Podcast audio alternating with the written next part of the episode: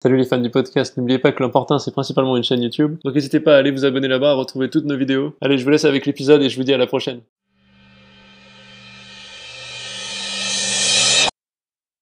Ensaf, nous sommes très heureux de vous avoir ici. Euh, vous débarquez de l'avion. Comment vous sentez-vous? Ça va, jusqu'à maintenant. Ouais, ça va. Ce qui m'a touché beaucoup dans votre combat, c'est que c'est à la fois un combat et une histoire d'amour.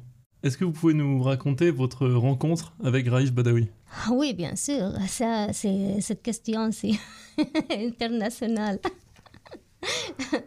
Mais aussi, mon histoire est dans mon livre. Oui. Malheureusement, en Arabie Saoudite, on n'est pas rencontrés. Je s'en parle par téléphone. Un jour, euh, après l'université, je suis allée chercher le travail avec ma soeur. Les gens là-bas, ils m'ont dit euh, laisse ton téléphone, ton numéro, puis euh, si on a les, les places pour toi, on va te rappeler. Je laisse mon numéro.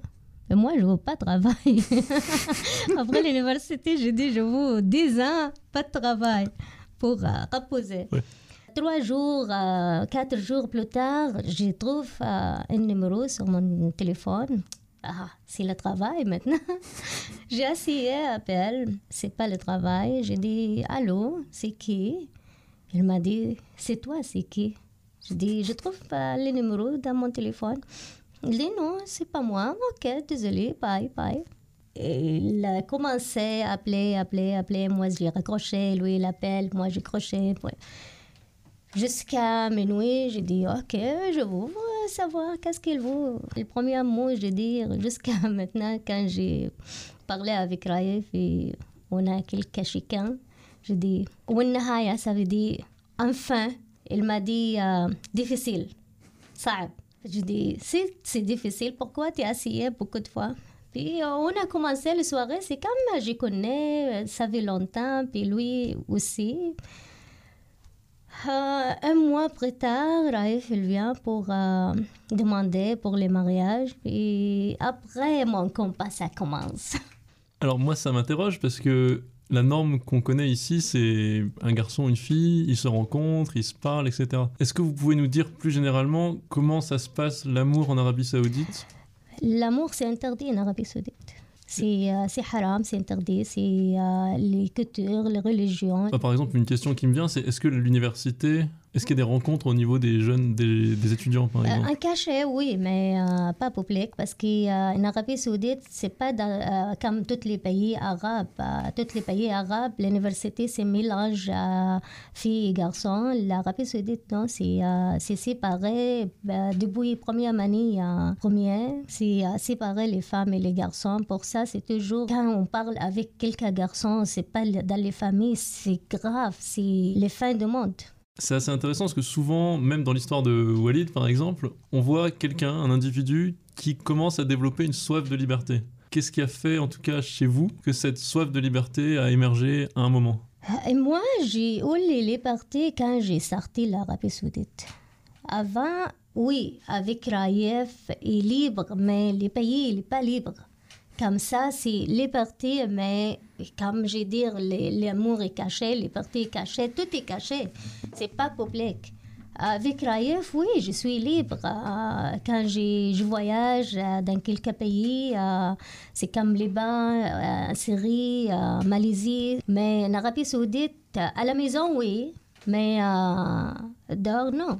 Alors, en France, on connaît mal l'Arabie Saoudite, mais par exemple, on connaît un petit peu l'Iran. Et en Iran, grâce aux films, à des témoignages, on sait qu'il y a une certaine population qui écoute du rock, qui boit de l'alcool derrière les portes. Est-ce qu'en Arabie Saoudite, on écoute du rock dans les maisons? Oui. Il y a une jeunesse qui, Oui. qui cherche à braver les interdits. Euh, Bien sûr, c'est plus dur euh, dans les pays, même les choses très, très simples, très naturelles.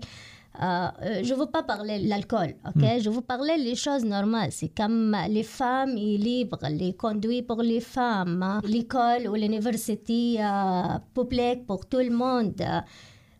Non, on n'a pas ça. L'amour, c'est la, la vie, l'amour. Pourquoi?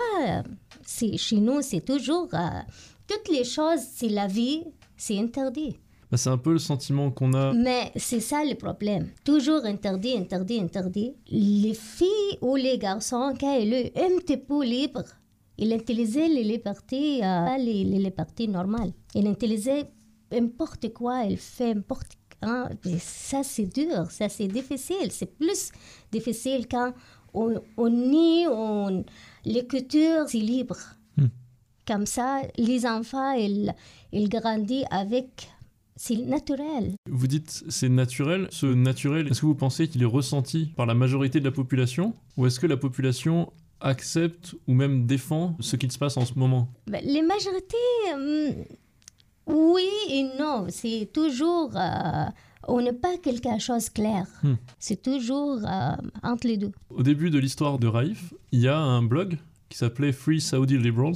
Alors en français, ça donnerait libérer les progressistes saoudiens. En France, c'est facile, on a des lois pour Mhm. ça. Comment c'est de créer un blog militant en Arabie Saoudite? C'est difficile, j'imagine. Oui, euh, c'est euh, l'exemple, c'est Raif. Oui. C'est euh, Raif, qu'est-ce qu'il fait? Raif, c'est pas un criminel, c'est pas une. euh, il fait pas une chose grave. C'est il utilisait son son pensée naturelle. Puis maintenant, Raif, les, les conséquences, c'est comme c'est gros criminel. Et est-ce que le blog de Raif a inspiré d'autres Saoudiens, Saoudiennes? Oui, mais c'est un cachet. Est-ce que les gens ont à disposition les outils informatiques nécessaires pour cacher leur identité? Oui, même euh, sur les, euh, les médias sociaux, puis euh, Oui. c'est toujours un nickname. surtout, c'est les filles. Où il y a Ah oui. quelqu'un, il veut parler libre et utiliser un euh, surnom. Alors, on a entendu parler récemment, disons, d'évolution de la société saoudienne. Mhm. Qu'est-ce que vous en pensez? Ça, c'est une bonne étape. C'est vraiment une étape euh, positive. Il m'a donné beaucoup d'espoir. Mais jusqu'à quand je sais donne l'espoir, j'aimerais l'espoir, ça va être Concret. vrai. Ouais, concret. Parce que, euh, OK, c'est toutes les, euh, toutes les choses, ils donnent l'espoir, mais les, les prisonniers de Bénion, c'est c'est à cause de cet espoir maintenant, les autres sont présents. C'est difficile pour prendre l'espoir et euh, d'un l'autre côté, OK, Raif, il fait les mêmes choses. Mais pourquoi lui, dans le présent? C'est la première étape. OK, cette étape, je suis très heureux, je suis très euh, content pour les femmes et plus libre, mais euh, car on a besoin plus les, les, les, prisonniers euh, euh, puis les prisonniers d'expression. Une des questions que je me suis posée, c'est est-ce que, euh, bah, est-ce que ça a été un mouvement plutôt politique de sa part, de la part du pouvoir en ce moment, ou est-ce que ça s'inscrit dans un désir d'ouverture plus large? À, à votre avis. Bon, on va espérer que c'est un truc plus large euh, à terme. C'est c'est les normal dans tous les pays. Oui, on oui. ne fait pas changer euh, grand-chose. Même les, les pays proches de nous, euh, c'est comme les Bahreïn. Bahreïn, c'est euh, 30 minutes aller Hmm. au Bahreïn. C'est comme un quartier dans, le pays, euh, dans Ouais. l'Arabie Saoudite. Là-bas, les femmes, a beaucoup de droits comme les femmes en Arabie Saoudite. Alors, vous avez obtenu la nationalité canadienne assez récemment. Quel a été votre premier sentiment quand vous êtes arrivé au Canada? Ah, c'est très différent les, les premières années et après. Ouais. Parce que moi, quand je suis allée au Canada, première année, c'était très dur pour moi, puis parce que euh, j'étais zéro français, j'ai- avec trois enfants, puis euh, je connais personne là-bas, juste l'organisme New Canada, mais ils vont pas suivre tout le temps, tout le temps, tout le temps. Je dois soit autonome pour vivre libre. Première année, c'était très difficile pour moi. Mais après les francisations, il me semble, avant les citoyennetés, je suis canadien parce que je trouve beaucoup de monde autour de moi. Il acceptait, il, il, il très bien. C'est adapté. Et mes enfants aussi, ils ont adapté toutes les choses. C'est comme notre pays euh, naturel. Mais on n'a pas beaucoup de temps, on a juste cinq ans. Mais c'est, on sent comme, c'est mon pays. Je l'aime, Canada. Je surtout, c'est Québec, Sherbrooke. C'est, c'est ma ville, mon pays. C'est... Alors, il y a eu des débats beaucoup autour de la liberté d'expression au Canada. Je fais référence notamment à une affaire qui s'appelait le Bill C-16. Les seules choses, j'aimerais dire, on n'a pas tout le monde les mêmes idées. C'est bon quand on est différent. Et en désaccord. Oui, le Canada, c'est un pays laïcité. Il acceptait tous les différents. Il refusait jamais. Oui. Ça, c'est le bon. Alors, je voulais aussi vous demander plus généralement, le monde musulman est souvent coincé dans des politiques autoritaires. Quels espoirs vous verriez pour le monde musulman Si on essaye de finir sur euh, de l'optimisme pour le, la population au Moyen-Orient? Jusqu'à maintenant, après les printemps arabes, je trouve toutes les choses, on n'a pas beaucoup d'espoir dans les Moyen-Orient. C'est toujours plus dur parce qu'avant, les Moyen-Orient, c'est comme Égypte, Liban, Syrie. C'est un pays libre, c'est le monde libre. Si tu vois les, les films à 60 et tu vois les films maintenant, c'est cinéma, ok? Hmm. Très différent, c'est plus dur. c'est Les gens, ils, ils avancent, les moyens, rien, Hmm. ils, euh, ils reculent.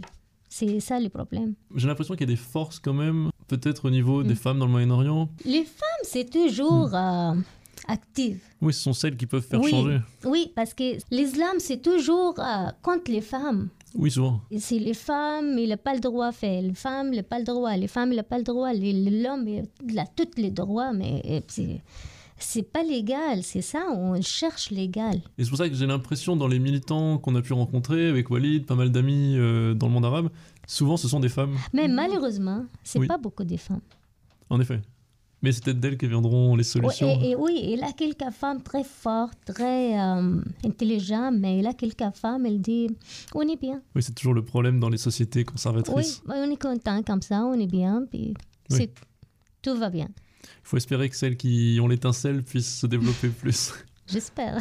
Pour finir, j'aurais aimé vous demander, pour les gens qui nous écoutent, dans les prochaines étapes de votre euh, combat pour la liberté, pour Raif, s'il y a moyen qu'ils puissent vous aider. Moi, j'ai beaucoup d'aide dans les pays, dans le monde. Mm. Exemple, à Sherbrooke, on a beaucoup de euh, vigiles. À Vienne aussi, une ville, elle s'appelle euh, Tübingen en allemand. On a beaucoup de, de solidarité, de, de soutien des pays. Mais j'aimerais bien, les gens, ils parlaient plus de la fondation Raif Badawi pour les libertés. Si vous pouvez donner de l'argent et donner votre soutien, faites-le au plus vite. Ansaf, merci. Merci à vous. On va terminer ici. C'était un honneur de vous avoir. On est très fiers de vous avoir euh, à l'important. Merci Et- pour moi aussi. On va s'arrêter là.